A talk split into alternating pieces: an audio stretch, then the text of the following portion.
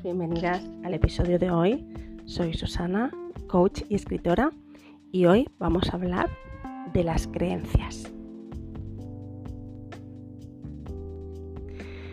Pues las creencias, em, podríamos decir que son esas ideas que tenemos em, tan interiorizadas ya que damos por ciertas. No las ponemos en duda, normalmente son, son limitantes y nos frenan a la, a la, hora de avanzar, incluso a veces en tareas diarias. Em, condicionan nuestro comportamiento y eso al final ¿qué hace? Hace que, que reforcemos esa creencia que ya tenemos. Suelen haber un conjunto de creencias, ¿no? Normalmente no hay una sola creencia a la que nos limita. Pueden haber varias creencias dentro del mismo tipo, del mismo grupo, que hacen que nosotros tengamos una visión, una percepción y actuemos de determinada manera en, cierto campo. ¿no? Podemos tener creencias sobre nosotros, sobre el dinero, sobre, sobre muchísimas cosas. Em, solemos tenerlas muy afianzadas en nuestro sistema, en nuestros procesos, en nuestro día a día. Suelen convivir con nosotros desde la infancia y entonces nos han ido calando, han ido haciendo em, que sean nuestras.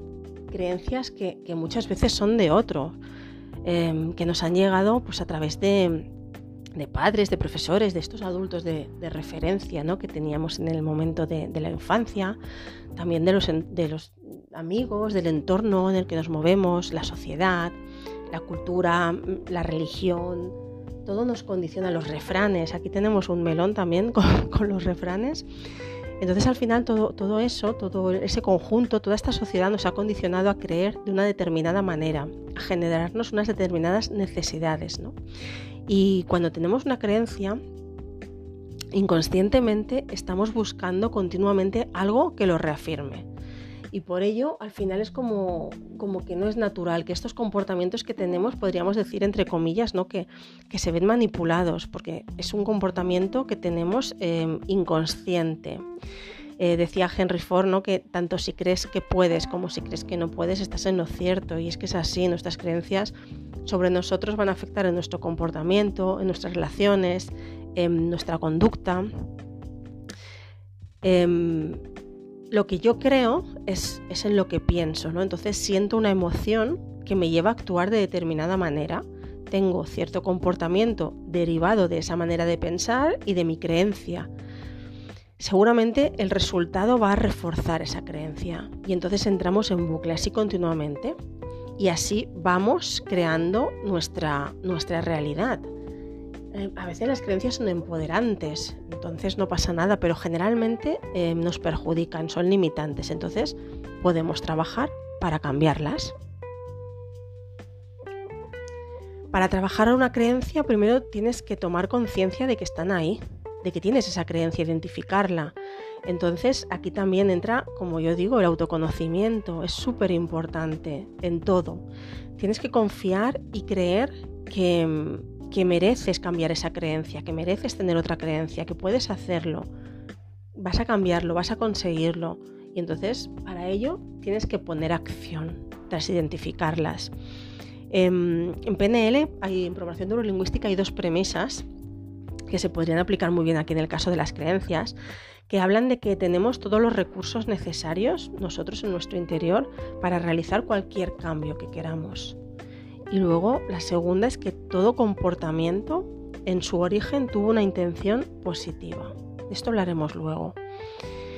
Con estas premisas podemos em, trabajar el cambio de creencias. Hay diferentes técnicas, hay diferentes ejercicios, pero estas premisas nos indican que podemos cambiar estas creencias que tenemos súper interiorizadas. ¿Cómo se pueden detectar las creencias? Pues piensa todo eso que crees eh, de ti, que crees de la vida. Y pregúntate de dónde viene esa creencia. Si es un dato objetivo, si es una certeza que tienes, o quizá es algo que, no has comprobado, pero que tú sigues manteniendo como algo irrefutable, ¿no?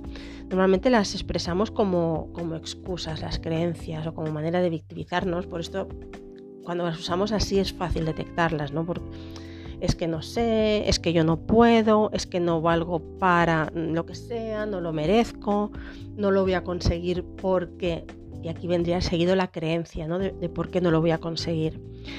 Em, también hay veces que son creencias eh, muy generales, que las tiene más una persona porque son como muy generales, ¿no? De la sociedad. Por ejemplo, em, si me divierto no estoy siendo responsable, ¿no? O mm, cuando llamamos a alguien culillo de mal asiento de manera despectiva, ¿no? Como que no sabe lo que quiere, a ver cuándo se centra esta persona, ¿no? Pues em, simplemente porque en nuestra sociedad parece que el, cambio está mal visto, ¿no? Pero eso a veces lo interiorizamos y ya creemos que cambiar está mal, que no podemos cambiar. Las creencias te diría que es la historia que nos contamos, es ese mensaje que nos creemos y que nos repetimos, porque es el que, es el que conocemos y entonces nos da seguridad. Pero es importante detectarlas para poder transformarlas de forma que, que nos aporte un beneficio más que una limitación. Pensad que las creencias es la manera que tenemos de interpretar la realidad, ¿no? Como dice la programación neurolingüística, el mapa no es el territorio. Cada persona tiene su mapa, pero no se ajusta a una realidad real, por decirlo así, porque cada persona crea su realidad con la interpretación que hace de ella, con sus experiencias, con sus gafas de ver, podríamos decir, ¿no? Según las gafas que se ha puesto a lo largo de su vida desde la infancia, em, también con el entorno, los amigos, los libros, las películas que consumimos, la familia, las noticias que vemos. Todo esto es lo que nos influye. Entonces, podrías preguntarte, ¿esto es verdad? ¿Puedo demostrar que esto es verdad? ¿En qué me baso para mantener esta creencia? Y ahora pregúntate, ¿puedo demostrar lo contrario?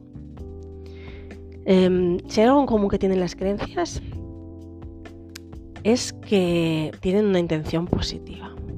Y esto a mí me hizo clic la cabeza, vamos, me estalló cuando, cuando me lo preguntaron, ¿no? ¿Qué intención positiva tiene esta creencia? Pues de entrada dirás que nada, que no te aporta nada, ¿no? ¿Cómo va a tener algo de positivo? Mm, vamos, no. Pero piénsalo, mantener esa creencia te está aportando algo. No lo sé, quizá seguridad, quizá comodidad. Es importante detectarlo, es importante darnos cuenta y hay muchos ejercicios para, para hacerlo, ¿no?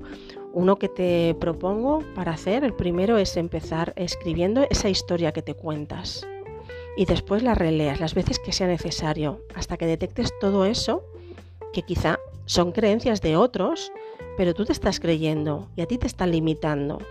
Entonces, cuando lo detectes, vuelve a escribir esa historia sin esas creencias.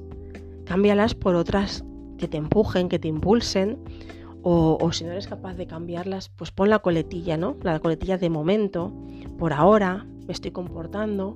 Empieza a eliminar todos los soy, soy, soy, todas esas etiquetas y todos los negativos, no, no puedo, no merezco, no valgo, no sé y a ver con qué historia te quedas luego. Gracias por escuchar un episodio más y recuerda que puedes activar la campanita para que te avise cada vez que publique uno nuevo. Puedes dejar tu comentario y darme estrellitas y por supuesto compartir si te ha interesado, si te gusta y me podrás ayudar a llegar a muchísimas más personas.